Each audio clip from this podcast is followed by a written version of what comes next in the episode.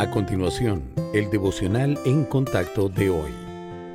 La lectura bíblica de hoy comienza en el versículo 33 de Romanos, capítulo 11.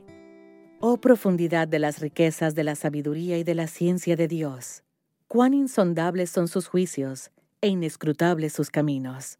Porque, ¿quién entendió la mente del Señor? ¿O quién fue su consejero?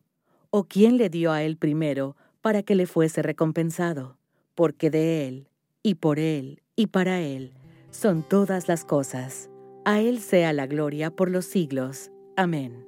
Debido a que los pensamientos de Dios son mucho más altos que los nuestros, no siempre vemos su bondad en las situaciones dolorosas. Nos preguntamos, si Dios es bueno, ¿por qué nos suceden cosas malas? ¿O por qué existe el infierno?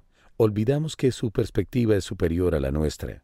Entonces, lo acusamos de ser injusto, le pedimos que se someta a nuestras reglas y menospreciamos su bondad. El sufrimiento comenzó cuando Adán y Eva dudaron de la bondad de Dios. La serpiente los convenció de que Dios estaba tratando de privarlos de tener conocimiento.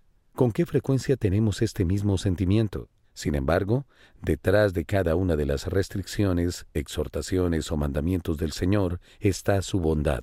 Quiere protegernos de las atormentadoras consecuencias del pecado. Dios nos creó con libre albedrío para que pudiéramos elegir amarlo lo cual significa que su voluntad permisiva puede admitir que sucedan cosas malas. Las consecuencias del pecado duelen, pero para quienes aman al Señor, Él puede sacar algo bueno de las peores circunstancias. Si usted no puede descubrir la mano de Dios o discernir lo que está haciendo en las situaciones difíciles, recuerde que Él se preocupa por usted y que es bueno. Aunque no entendamos sus caminos, podemos confiar en ellos.